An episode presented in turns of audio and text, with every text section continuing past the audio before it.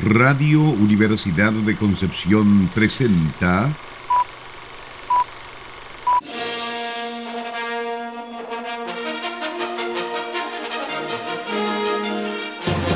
De película.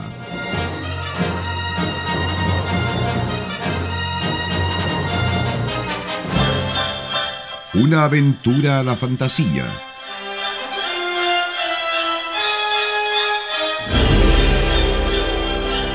un paseo por las imágenes que guardan tu memoria.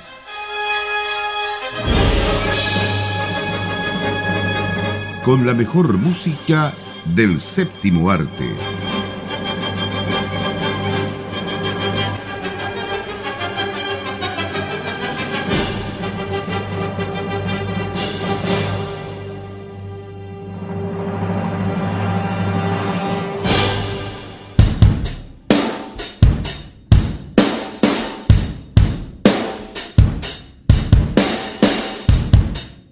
Bienvenidas y bienvenidos a otro capítulo más de este programa, de este gran programa de película de Radio Universidad de Concepción. Y en esta ocasión, junto a Sara Salazar y Nicolás Masquierán, nos vamos de gira. Nos vamos de gira con una banda, con una tremenda banda musical. Stillwater. ¿Le suena por casualidad? ¿Ah? Bueno, si no le suena, Aquí vamos a escuchar la música de esta película. ¿Cómo están, chiquillos? Bien, Felipe, estamos aquí rockeando en este programa especial. Habíamos dejado un poco de lado los programas con motivo de alguna fecha, de alguna efeméride, pero volvieron. Volvieron. No para quedarse, probablemente sea el último que hagamos, no sé. Pero el miércoles recién pasado se celebró el Día Mundial del Rock. Y dijimos, ¿cómo no vamos a hacer un programa dedicado a este estilo musical? Que ha cambiado la historia de la música, ese estilo musical que tanto me gusta a mí. Así que les, traemos una película muy ad hoc, eh, propuesta por Nicolás, una de esas rarezas que Nicolás propone. Para variar. en las reuniones de pauta que él dice que no lo invitamos. Claro, no, pero está bien, está bien. Es una, una de las rarezas buenas que ha, dado este último tiempo Nicolás, eh, debo decirlo, reconocerlo. Eh, y según varias cosas que he leído y por ahí, en realidad, lo que vi también, creo que es una de las mejores películas del director. Algunos dicen que es Jerry Maguire, no sé. No, lo pongo en duda. Lo puse, lo puse en duda. Así que, justamente, ¿por qué? Porque uno de los mejores guiones escritos con respecto a lo que es la música. Es la película que vamos a ver hoy. Vamos a hablar de una película que está bastante lejos de ser un éxito de la taquilla, sin embargo me atrevería a decir que marcó época. Eh, sí, para mí es la mejor película de Cameron Crowe que en todo caso no tiene una filmografía tan, tan, tan conocida, más allá justamente de Jerry Maguire y probablemente un par de películas más.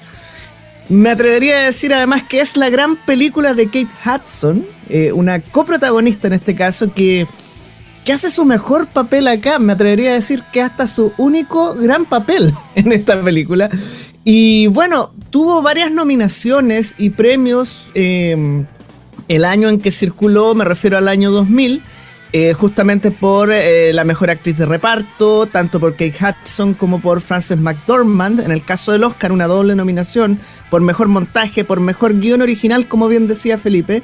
Eh, también ganó el Globo de Oro como mejor película, comedia o musical. No entiendo por qué le dieron en esa categoría. Como, porque... como pasó con El Marciano.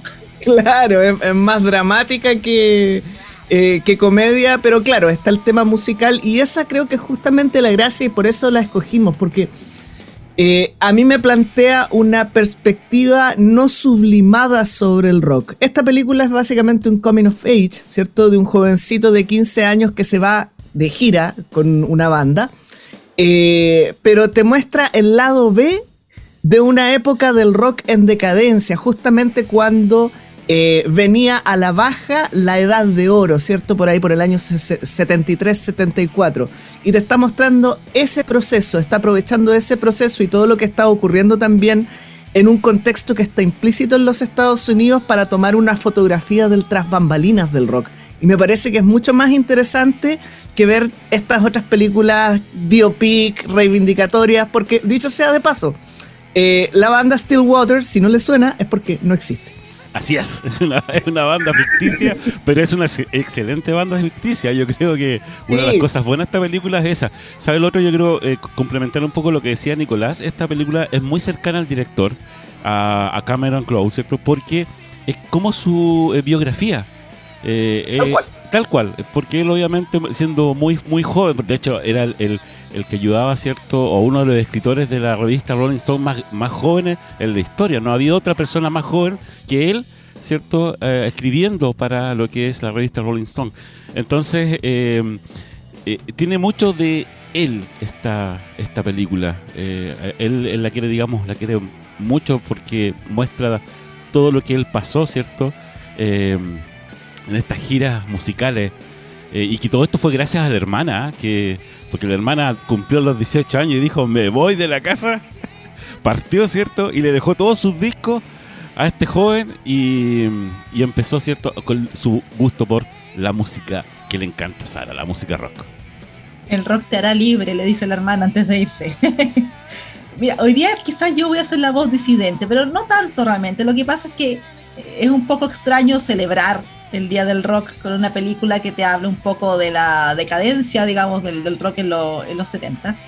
Pero eh, la banda sonora sí eh, tiene muchas canciones de grandes exponentes de este, de este género, digamos. O sea, tenemos, por decir algo, eh, The Who, tenemos The Beach Boys, tenemos Rod Stewart, tenemos uh, un montón de Led Zeppelin, Elton John, ahí está un poco mezclado a veces también con, con algo de pop, David Bowie, o sea, es tremenda la banda sonora. Entonces, por un lado te muestra la historia de esta banda que con todos los problemas internos que uno en el fondo sabe, o sea, cualquier fanático del rock sabe que, existe todo este lado B que uno no ve en el escenario generalmente, donde están las groupies, o todo el tema de las drogas, del alcohol, de las peleas internas, de las diferencias creativas, en fin, todas esas cosas que como no es tan bonito de ver y que, y que la película se mueve un poco como por ese mundo, porque este personaje, el protagonista, este chico que escribe para Rolling Stone, eh, como que pasa tan desapercibido que, que al final logra estar en todos estos grandes momentos de la banda y, y al final se transforma casi, casi, entre comillas, como que fuera un amigo más, porque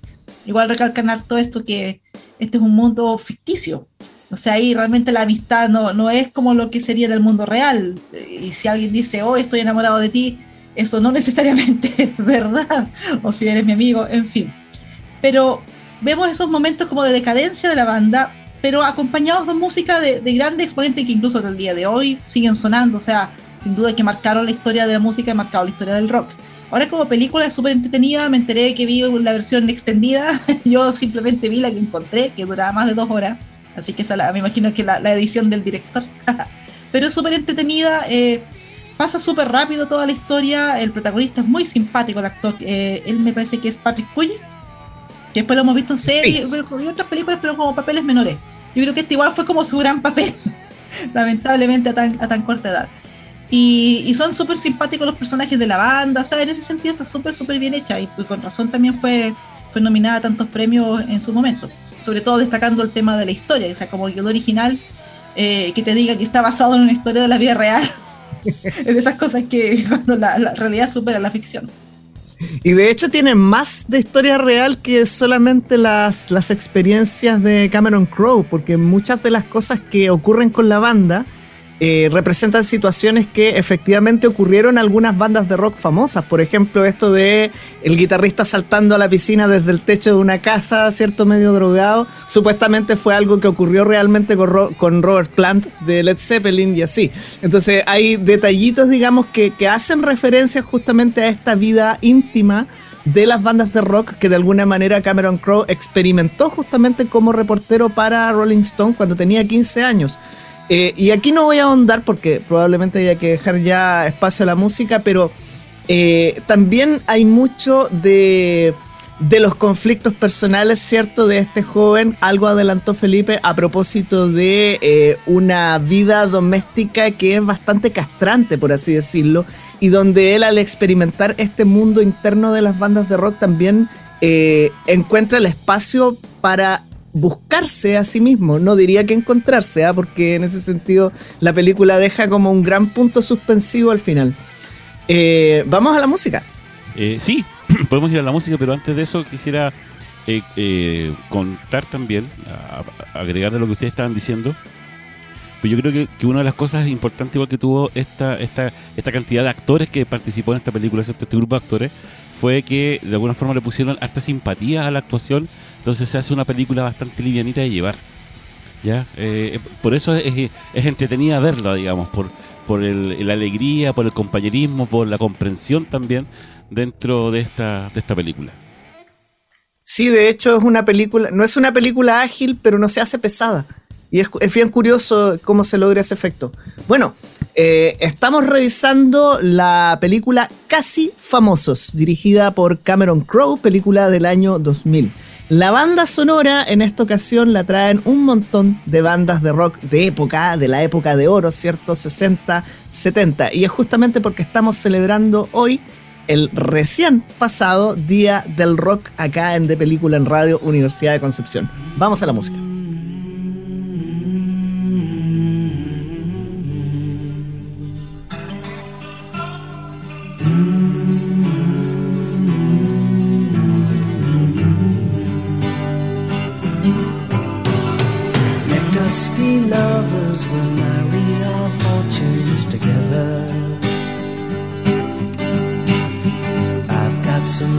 Estate here in my bag. So we bought a pack of cigarettes and dishes, Wagner pies, and walked off to look for America.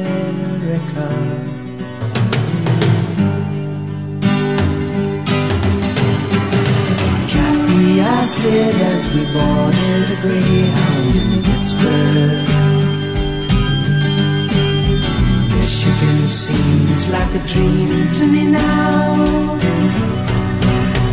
It took me four days to hitchhike from Saginaw. I've come to look for America.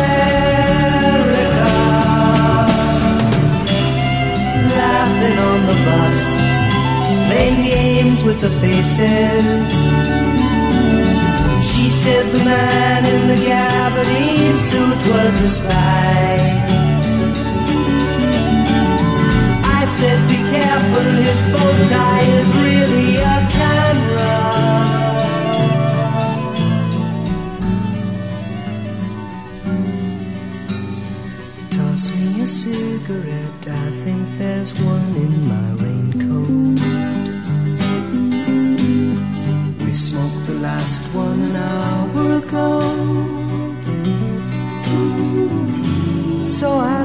The scenery.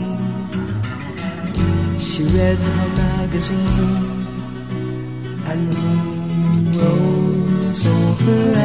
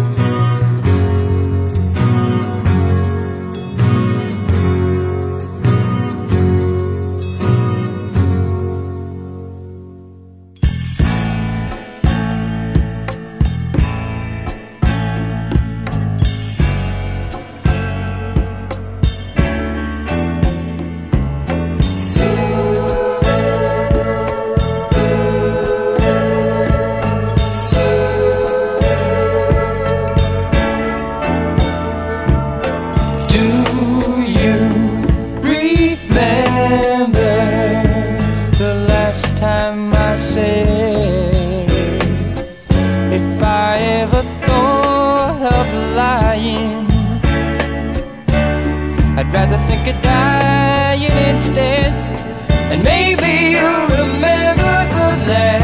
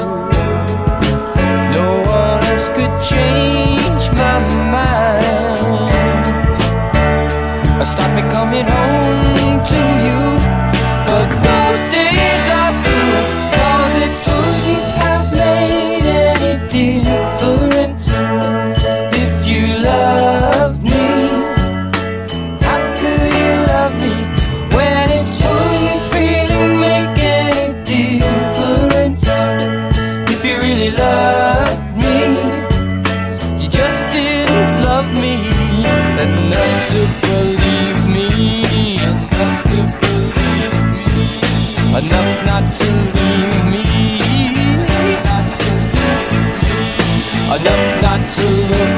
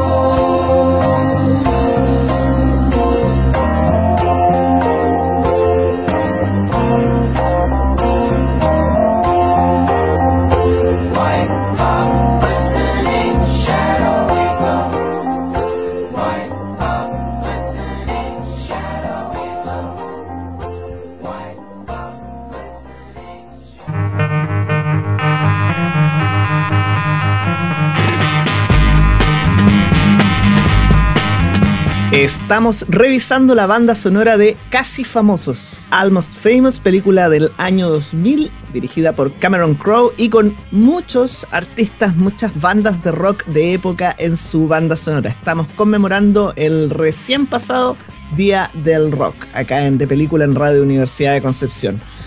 Ah, yo la verdad es que me quedo corto, creo que esta, esta película tiene tantas aristas y tantas capas que de repente uno echa de menos ver más películas así. Eh, eh, lo, voy a decir de esa forma. Eh, y una de las cosas que la dejé enunciada en, el bloque anterior que me llama mucho la atención es justamente el trabajo en profundidad que se hace con los personajes, sobre todo con Russell, ¿cierto? El guitarrista de, la banda. y con William, ¿cierto? Este chico que hace reportero y sobre todo cómo están pegando fuerte todos los conflictos, llamémoslo así, familiares de una crianza que es como muy amorosa, muy de sé tú mismo, pero no. Esta madre que es como muy represora, muy castrante, que, que espera que él sea un abogado, ¿cierto? Que le eh, que, que de alguna manera lo empuja incluso a que él sea como este personaje que admira, no recuerdo en este momento cómo se llama el abogado de, de Matar a un ruiseñor, ¿cierto? Porque ella es profesora de literatura. Entonces lo mete al colegio antes de tiempo, lo sobreexige, lo presiona mucho, ¿cierto? Al punto de que él no se da ni cuenta hasta los 11 años, digamos, de lo que están haciendo con él. Aunque está como dos cursos adelantados, ve que sus compañeros maduran y él no, y no entiende por qué, y ese tipo de cosas. Hay, en la versión extendida, que son 40 minutos más de película, y esto quería mencionar también, que cuando se lanzó, el director la lanzó como sin título, untitled, untitled, porque casi que sentía que estaba haciendo una película diferente al agregar todo esto que había tenido que recortar de la, de la versión comercial. Y ahí se ve mucho más todo este tema del rollo familiar y le da mucho más hondura al personaje y también se le da mucho más hondura justamente al, al guitarrista de la banda. Entonces yo recomendar que si la ven, vean esa versión. Sí, la versión extendida. Otra de las cosas que igual a mí me, gustó y quería ah, ahondar en eso igual era en, cómo el director de alguna forma también trajo a- en esta película los colores, las, eh, las texturas, ¿cierto? Aparte del sonido, la música, ¿cierto? Eh, la fotografía, ya, de, de esos años, de los años eh, 60, 70, ¿cierto? Cómo, cómo la, la- la llevó a, a esta película y cómo lo pudo, la pudo trabajar. Entonces, se ve como una película antigua, siendo que es del año 2000, ¿cierto? Pero tiene, tiene ese mm, como ese color, digamos, medio extraño. Yo no sé si Sara me puede ahí ayudar en cuanto a lo que es la parte de imagen. O sea, el filtro preciso no te Eso. lo voy a poder decir, pero sí, de todas maneras, y eso es algo que hay que reconocerle en general al cine estadounidense, que tienen esta capacidad de recrear algunas épocas en particular con mucha exactitud. Yo me imagino que son sobre todo estas épocas donde hay más registro fotográfico moderno, los 70, los 80, como que les resulta súper fácil lograr esa estética. Ya si te vas a los 60, a los 50, les cuesta más. Y de hecho lo vimos en el programa de WandaVision, que fue todo un, un desafío para ellos en el fondo, porque ya estás metiéndote en el terreno del blanco y negro. Y ahí ya es otro lenguaje completamente distinto, pero sí, no hay nada que decir con respecto a la dirección de arte. En cuanto a los colores, eh, la, la dirección de arte las casas, por ejemplo, los autos que veía, la ropa, los peinados, todo eso está muy bien logrado. Lo otro que quería destacar, ya que estábamos escuchando recién la musiquita, que hablábamos de grandes exponentes del rock, esta ganó un Grammy, precisamente, el mejor álbum soundtrack de la compilación para película de televisión o de cine, porque realmente es un trabajo de curatoría, como lo hemos mencionado en otros programas, que, que es necesario destacar. O sea, yo sé que hay gente que a lo mejor no le gusta mucho cuando hablamos de bandas sonoras que no son eh, creaciones originales, digamos, para la película, sino que son canciones famosas, pero también tiene su gracia, porque creo que cada canción está muy bien escogida para la escena donde aparece, para el momento, para cómo se sienten los personajes, cuál es la atmósfera, porque esta banda va pasando por varios momentos también, o sea, es una banda que está tratando de surgir, que en algún momento les llega la oportunidad de, de subir un poco más el nivel en el que están, con todo lo que eso implica, a lo mejor dejar detrás eh, la forma en que hacen giras y siempre viajan en bus, a lo mejor ahora vamos a empezar a viajar en avión, por ejemplo, o quedarse en otra clase de hoteles, cosas así, que son cosas que van cambiando necesariamente la dinámica y no solamente eh, en tema de una banda de rock, sino que uno lo ve en cualquier clase de, de agrupación humana, yo creo, o sea, o, o acaso no se acuerdan de esas giras del coro, que era distinto y de repente chillano, ir con todo pagado, Temuco, no sé, un hotel cinco estrellas, sea, de alguna manera eso influye. Y todas esas cosas están súper bien logradas en la película, o sea, de hecho, como decía Nicolás, bueno, yo vi la versión extendida y no me imagino la versión original, porque si le sacaron escenas que son de desarrollo de personaje, desarrollo de la relación entre la familia, por ejemplo, con los miembros de la banda, quedaría como más vacío. La gracia precisamente es que como William, el protagonista, fue criado de esta manera, tiene una personalidad bastante particular, es como, como uno podría decir, un súper buen niño. A Demasiado. pesar de que tiene todas las tentaciones delante, sigue siendo un súper buen niño. Y Sí, es, es- es interesante el contraste que se produce con todos los otros que son adultos ya, que vienen de vuelta de hartas cosas, y cómo él sigue manteniéndose fiel a, a- a quien es. Entonces te habla como de, de una persona súper pura en el fondo, de, de corazón, y, y todos los altibajos que pasa uno los sufre con él porque en el fondo uno dice, pucha, qué lata, pues alguien como él no debería pasar por esto, pero bueno, es parte del crecimiento. una de las, igual de las pers- el, la personaje, el personaje, digo, de la mamá de, de este chico, eh, que a ratos es bastante estricta, pero lo bueno en la película igual es, es- tiene su lado de repente humorístico. ¿ah? Eh, sobre todo en, no sé, pues hay una, hay una escena cuando lo llama por teléfono y dice, no te drogues, así como, pásalo bien, pero no te drogues. Pórtate bien. Pórtate bien. Oye, a propósito de todo este cambio en la, en la modalidad, ¿cierto? Cuando esta. Cuando la banda Stillwater sube un peldaño, no sé si se fijaron, pero el nombre al inicio de la gira, eh, de su gira, era Almost Famous, ¿cierto? El 73, casi famoso. Después era No More Planes, no más aeroplanos. No más aviones, por favor. bueno, hay que ver la película para entender por qué ocurre eso. Pero yo quería destacar algo, o sea, estamos en los años justamente 73, 74. eh, ya pasó toda la efervescencia del movimiento hippie, eh, está el movimiento, esa etapa del movimiento rock está en decadencia. eh, ya están bandas como Led Zeppelin, como Black Sabbath, ¿cierto? Que representan otro perfil eh, otra etapa dentro de la historia del rock, justamente cuando se está volviendo más comercial. Y justamente ahí está el quiebre, ¿no? Que se produce acá, de esta banda que viene en ascenso, pretendiendo pertenecer a una época que está en decadencia y, e intentando insertarse ahí, redefiniendo sus valores, dónde quieren o no quieren estar, etc. Eh, Estados Unidos perdió la guerra de Vietnam también a estas alturas. Entonces, quiero enganchar esto con lo que decían recién respecto de los colores y el filtro que se utiliza, porque si bien hay una construcción de época que está muy bien hecha, y de hecho están todos los colores, los peinados, las ropas, los vehículos, ese filtro te genera una sensación de que los colores están un poquito deslavados.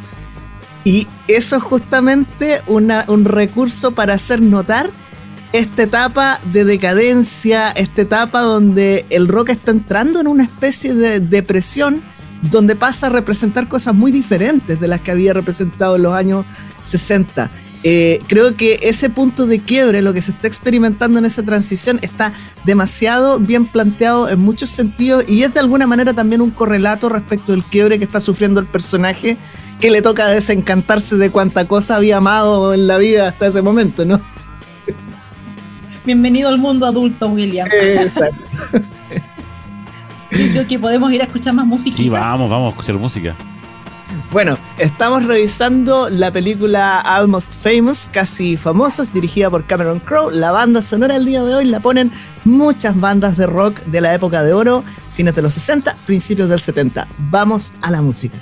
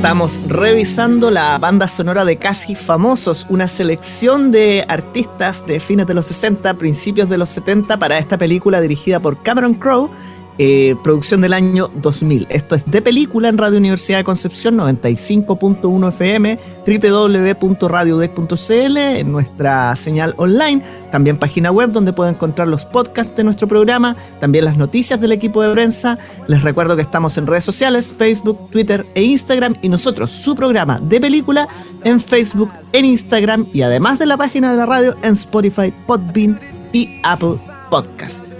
¿Se me ha quedado algo en el tintero? Sí, a, pro- a propósito de gira del coro, me acordé de una muy buena. Una vez por allá, bueno, no me acuerdo en qué año fue, ni a dónde Cuidado con lo que vas a contar, veníamos. Felipe. Cuidado, cuidado, Felipe. Recuerdo que no sé si veníamos de vuelta, parece que sí, porque veníamos muy, muy entusiasmados, eh, con mucha energía todavía del- después del, del concierto. Y una- un joven eh, estudiante de música saca una guitarra y se pone a cantar la pirilacha. No voy a decir quién fue, Es la misma anécdota que puse por el chat. Claro. Todos en el bus cantando la pirilacha. Y en, En la la, y clase. en la guitarra no voy a decir quién estaba, pero bueno, Él lo hubiese pensado de un coro universitario, ¿no? por supuesto, claro. Pero tuvo un brillante futuro ese joven. Claro. Dicen que ahora hace clases en, la- en el departamento de En el música. departamento de Dicen música. que, que Tiene tiene, una asignatura donde enseña la pirilacha. Ya, claro, dicen que tiene incluso su propio programa en Radio Deck. claro, justamente. Oye, a raíz de estas cosas que están inspiradas en la vida real, bueno, Cameron Crowe, que es este personaje que cuando tenía 15, 16 años escribía para Rolling Stone, como él también tenía esta personalidad que era muy afable y que, que de alguna manera las bandas que odiaban Rolling Stones le abrían las puertas a él, porque tenía muy buena llegada, entonces, y como él le interesaba cubrir sobre estas bandas que los periodistas más viejos ya no, no estaban interesados, porque según ellos el rock estaba muerto, en fin él empezaba a tener todos estos contactos que uno ve en el fondo la, en la película que te dicen, hoy hoy día, no sé, vamos a estar con Ozzy Osbourne, qué sé yo, y no, y el productor de David Bowie, vamos a ir a, no sé, pues a tomarnos unas cervezas, qué sé yo. Y es un poco cómo se da ese ambiente, o sea, una vez que tú ya estás adentro, eh, si, si tienes buenos contactos, logras tener acceso a todo lo que está eh, de moda en el momento, o sea, y uno lo ve como muy a la pasada, pero si tú lo pones en la perspectiva de un chico de 15 años que es fanático del rock, está como en el paraíso. Realmente tenía todo el alcance de la Claro. mano, entonces, y ahí es más notable aún que él haya podido de alguna manera como distanciarse y, y mantenerse fiel a su forma de ser, o sea, él podría haber sido un perdido al final de la película. Pero por favor, faltó un examen, faltó su graduación. ¿Qué más perdido? ¿Qué más perdido? A los ojos de la madre, la madre que por un lado era como sigue tus sueños, te, doy- te doy todas las posibilidades, todas las oportunidades para que puedas lograr ser una gran persona y al mismo tiempo lo tenía ahí, pero Pero donde yo te vea. donde yo te vea, donde yo te vea, porque si no, no sirve. Bueno, eh, de todas maneras creo que está muy bien logrado eso, ¿no? O sea, esta idea de acercarse al mundo adulto, de vivir esas experiencias, de tratar de, salir bien parado, ¿cierto? No, no perdiéndote, eh, no dejando de ser tú mismo, con los valores que traes, ¿cierto? Con toda tu formación, porque finalmente es una mochila que él carga y me parece que, que en ese sentido la película logra ser muy coherente, ¿no? Eh, no se transforma como en una especie de Siddhartha, ni mucho menos, ¿cierto? Donde este va, vive todas las experiencias, se revienta, qué sé yo. Por supuesto que algo de eso ocurre, pero siempre manteniendo la, la coherencia del personaje. Y, y me parece que, que es notable que, que se explore también ese lado, ¿no? Porque el otro sería el cliché. El otro sería el cliché. Y justamente lo que hace esta película y lo que creo que la vuelve tan interesante es que explora por fuera del cliché. Tanto en la mirada, ¿cierto? Por este B-side, por este tras bambalinas de las bandas de rock, que como bien decíamos al principio, todos sabemos que está ahí, pero no es lo que nos interesa ver, ¿no? Nos interesa ver a la estrella arriba del escenario, qué sé yo, y lo de atrás se vuelve casi anecdótico.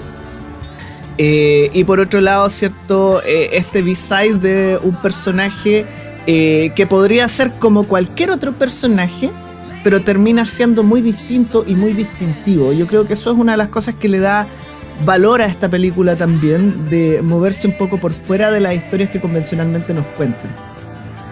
Así que bueno, recomendamos obviamente esta película, la versión extendida, por favor, si la va a ver, que sea la, la versión extendida para que pueda ver en su totalidad, ¿cierto?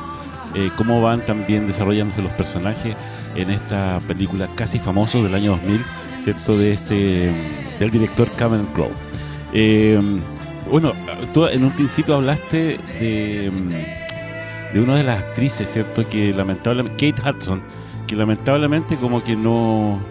Ella desapareció de alguna forma, al igual que el director. Es terrible, ¿Ah? Es terrible que haya desaparecido porque Por- el papel que hace acá como Penny Lane Claro. es demasiado potente, está Sí. demasiado bien logrado. ¿Y dónde la vemos después? en, no sé, cómo, eh, cómo perder a un chico en 10 días, Claro. qué sé yo.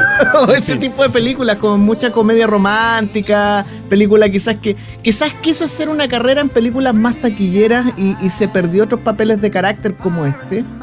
Que, que yo creo que es tremendo y que tiene súper merecido eh, el haber sido nominada y premiada por, por este rol. Claro, bueno, y, a- y lo, lo que pasó con el director también desapareció, nunca supo de él. Pues estaba medio. Ahí, al- algo pasó, algo, algo pasó a lo mejor con la. Bueno, tuvo en esa época, ¿cierto? En torno a esta película tuvo Jerry Maguire, que fue como su gran, eh, su gran película, digamos, la que le trajo el éxito.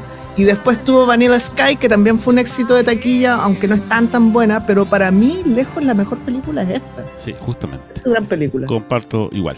Ya, chiquillos, hay que empezar a despedirnos por este fin de semana con este tremendo banda sonora. En realidad, muy buena música. Hoy día rockeamos, rockeamos mucho. a la sala es la más feliz. ¿ah? Y nos vamos entonces, eh, vamos terminando esta gira que comenzamos en un comienzo de nuestro programa. Eh, Nico, ¿qué, qué se viene? ¿O Sarita? A Sara le toca eso. A mí me toca ya. A continuación viene otro capítulo de Sonido Penquista y a las 21 horas escucharemos La Pirilacha. Es un misterio que solamente Crónica Nacional podrá revelar. Y, oye, Cuenta como música docta nacional. ¿no? Claro, sí. Y, y lo dice serio, ¿ah? O por, por si acaso que cantaba la Pirelacha de Es que Nicolás. Es La Pirilacha Sinfónico. Justamente. No, Claro. si no era, no era sinfónica, si era la guitarra nomás.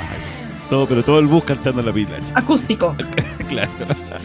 Y al otro día teníamos otro concierto y no nos importó. La cantamos igual. Ya, pero no sigan revelando nuestros secretos, Felipe. Lo que pasa en la gira queda en la Queda gira. Queda en la gira. Queda la Así gira. es. Ya. Eh, que estén muy bien, chiquillos. Nos estaremos encontrando la próxima semana, entonces, en otro capítulo más de, de Película acá en Radio Universidad de Concepción. Nos vemos. Chau, chau. Chao. Chau, chau.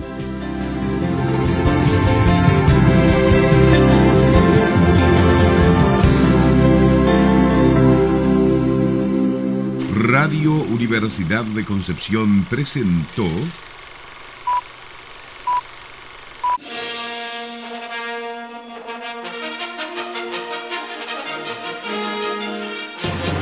de película.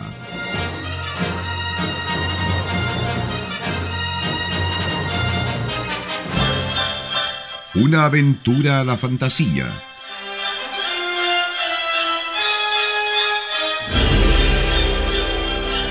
Un paseo por las imágenes que guardan tu memoria.